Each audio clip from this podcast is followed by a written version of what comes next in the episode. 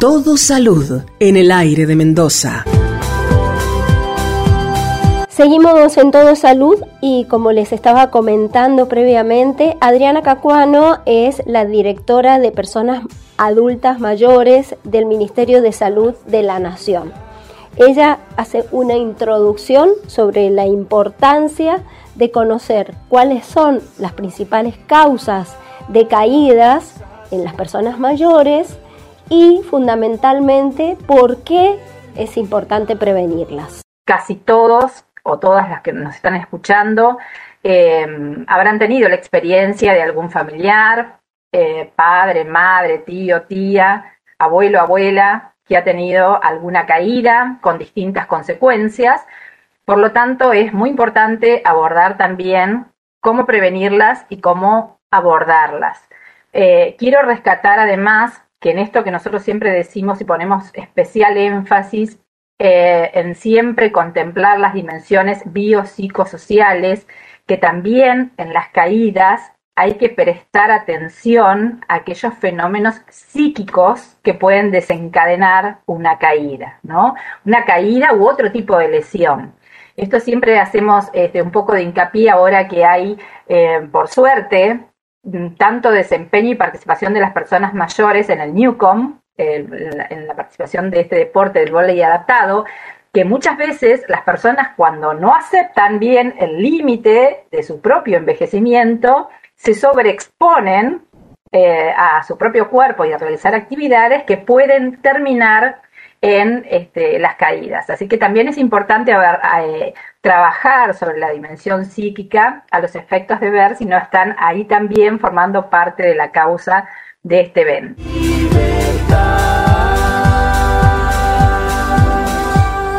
Seguimos en Todo Salud y como les decía, es eh, fundamental conocer detalles de todo esto que Cacuano nos anticipaba. ¿Y quién lo desarrolló? El doctor Matías Manzotti, quien es docente de geriatría y gerontología de la Universidad y Salud y de la Universidad de Buenos Aires. Y él empezó su charla con una advertencia fundamental. Él dice, una caída no forma parte del envejecimiento normal de una persona mayor. Vieron que muchas veces se dice, ah, se cayó porque ya es grande. No, no, porque existen estrategias para darnos cuenta de cuando una persona tiene más posibilidades de caerse y bueno, hay que actuar en la prevención. Lo escuchamos. La década del 2020 al 2030, la Organización Mundial de la Salud ha determinado que sea la, década del envejecimiento activo y saludable. El envejecimiento activo y saludable es la meta fundamental que tenemos los quienes eh, tratamos de cuidar la salud de las personas mayores y muchas veces se ve afectado este envejecimiento activo y saludable por eventos como puede ser una caída, que puede ser una situación catastrófica o no, este, pero que sí impacta y ahora vamos a ver mucho en la funcionalidad de las personas mayores.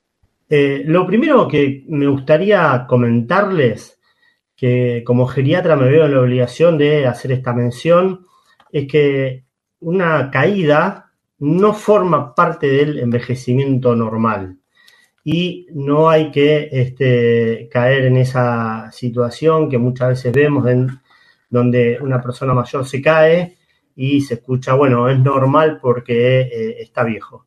No, no es normal que una persona mayor se caiga y no forma parte del envejecimiento saludable. Este es el primer tip importante que me parece que en la atención primaria de la salud mm, debe ser este, tenido en cuenta.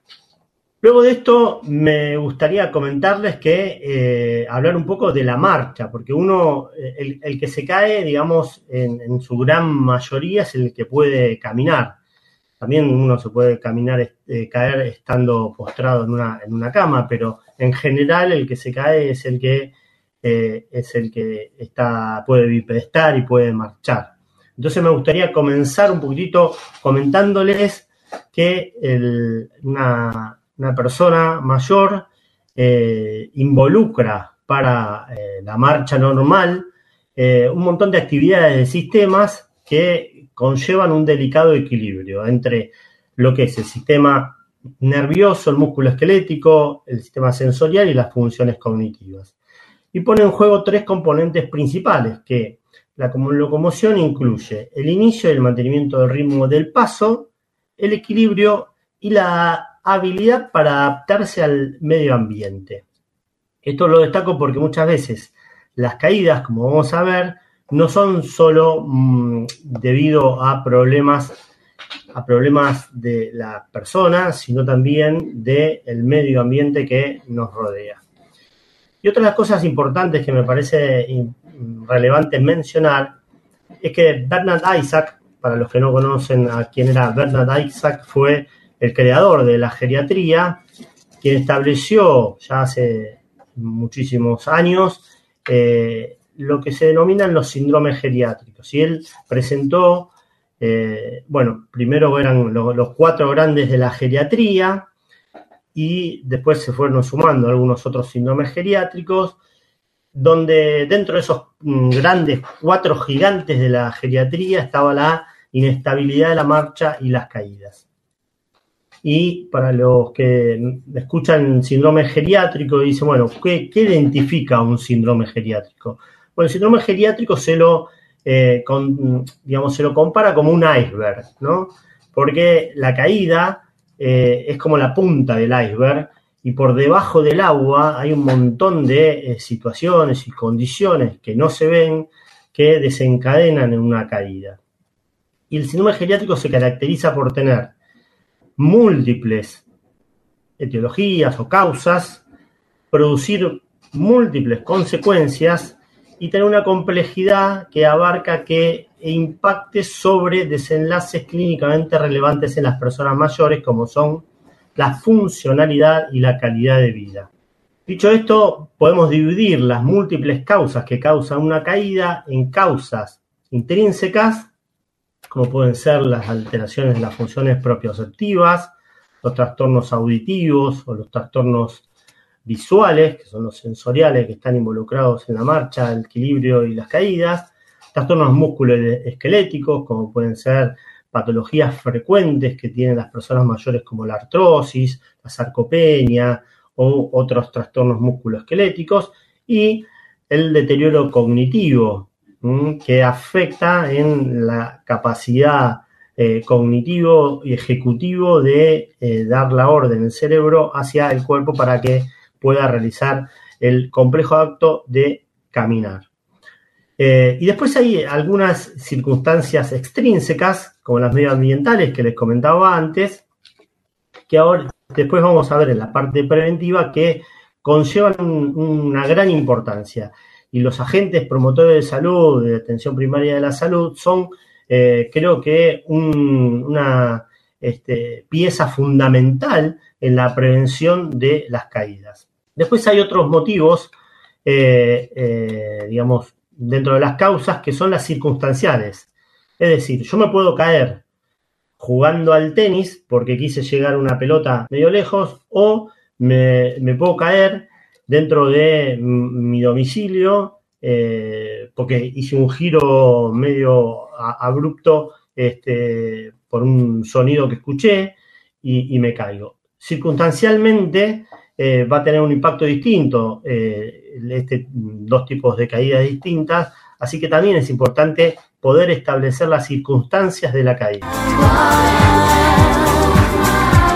El doctor eh, Manzotti profundizó en el detalle de cuáles son las principales causas de caídas y analizó cada una de las situaciones. Hay distintos motivos eh, de trastornos de la marcha. Como les decía antes, hay distintos sistemas que están involucrados y hay problemas de salud, eh, que son los antecedentes que uno debe recabar, que van a llevar a aumento del riesgo de las caídas. Factores de trastorno de estado de ánimo, como el trastorno ansioso depresivo, o una situación que después la vamos a mencionar, que es el el miedo a volverse a caer una vez que ya ha tenido una caída, que eso aumenta sensiblemente la probabilidad de que una persona se vuelva a caer. Y después un punto fundamental que es la eh, polifarmacia asociada a los fármacos potencialmente inapropiados y los efectos adversos de muchos medicamentos que se utilizan habitualmente en las personas mayores que producen aumento de riesgo de caídas. Y otras situaciones toxicológicas como el abuso de alcohol, que es una de las principales causas de caídas en personas mayores. Desde el punto de vista ambiental, eh, hay situaciones en, en, la casa de uno que aumentan el riesgo de caerse. Los pisos que están sucios, con que han quedado manchas de aceite, de grasa o de agua, y son suelos resbaladizos o irregulares, aumenta el riesgo de caerse. Que haya obstáculos donde uno transita también eh, aumenta el riesgo de caída, lo mismo que las deficiencias lumínicas. Por otra parte, utilizar elementos inadecuados ¿no? para eh, subir o alcanzar objetos a otra altura, por ejemplo, esto de, no, tengo que agarrar algo que está en la alacena y me subo a un banquito que le falta una pata, pero que yo más o menos puedo hacer equilibrio, pues caída. Entonces, esto es un riesgo que eh, muchas veces lo vemos y que tenemos que tratar de prevenirlo. Desde el punto de vista de otros eh, factores ambientales, el ejercicio físico inadecuado, el uso de calzado inadecuado, vamos a hablar un poquito de cuál es el calzado adecuado para prevenir el riesgo de caída, las mascotas que son tan, tan lindas y tan este, eh, psicológica y socialmente adecuadas para las personas mayores, muchas veces para el riesgo de caídas cuando uno se le mete entre las piernas a un gatito, un perrito y aumenta el riesgo de caída, eso mm, es lo, malo de las mascotas. Después vestimentas que sean largas este, o no utilizar ayudas eh, necesarias que están indicadas como audífonos, lentes, bastones, también aumenta el riesgo de caída. Existe lo que se denomina síndrome post-caída, que se ve muy frecuentemente, que si una persona se cae, se genera inmovilidad por dolor, el síndrome de poscaída eh, genera mm, sarcopenia, pérdida de fuerza, de masa muscular, rigidez, falta de coordinación y eh, riesgo de volverse a caer. Eso eh, puede generar incapacidad para mantenerse en pie y termina en la institucionalización o en la dependencia de terceros para la vida diaria y la postración en una cama. El síndrome de poscaída es el miedo a volver a caerse. Esto se ve muy frecuentemente y hay que trabajar desde una manera holística, desde el punto de vista médico, psicológico, de acompañamiento, de asistentes gerontológicos, para poder eh, hacer que la persona que se ha caído vuelva a deambular sin miedo a caerse.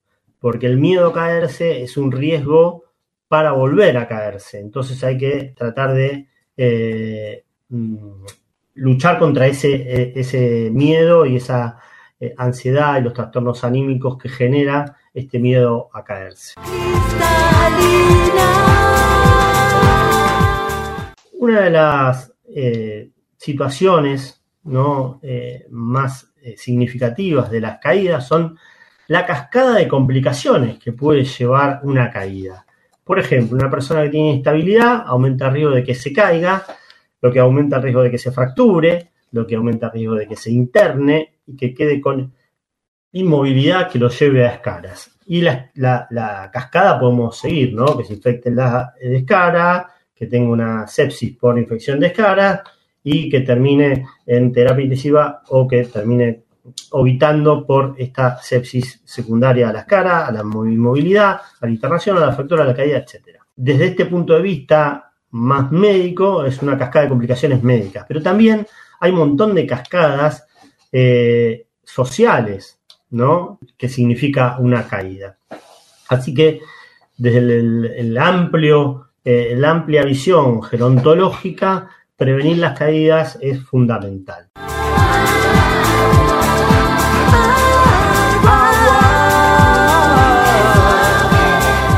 Pero como les anticipaba, es importante saber cuál es el impacto de las caídas, no minimizar estas situaciones. Así lo explica el doctor Manzotti. Las caídas impactan sin lugar a dudas en lo que es la calidad de vida. Muchas veces, como les decía antes, pueden ser algo eh, que impacta sobre la posibilidad de continuar viviendo de manera saludable e independiente es la principal causa de deterioro funcional y de discapacidad, y además un predictor de mortalidad y de riesgo de institucionalización. Produce fragilización, es decir, lleva a las personas a que sean más frágiles y además conlleva mm, un riesgo de trastornos psicológicos, económicos y sociales. Porque cuando una persona mayor, independiente, económicamente activa, que trabaja mm, para, ganarse el pan, se cae y tiene una, lesión, ya sea una fractura o un traumatismo grave, eh, esa persona económicamente debe dejar de trabajar, socialmente requiere una persona para que lo acompañe durante su eh, restablecimiento de la salud y hay un impacto psicológico eh, significativo. Así que, como decía Adriana al principio, hay que abordar el tema de las caídas como eh, uno habitualmente aborda a las personas mayores desde, su, desde todas sus esferas, desde todo lo bio, psico, socio, cultural, económico, etcétera, para poder entender lo grave que son las caídas en las personas mayores. Desde el punto de vista orgánico, las caídas pueden producir fracturas, pérdida de conocimiento, sangrados, que pueden ser hemorragias internas, lesiones en la piel, inflamaciones, dolor y pérdida de funcionalidad. Así que muchos de estos motivos deberían eh, ser motivo de preocupación para poder prevenir.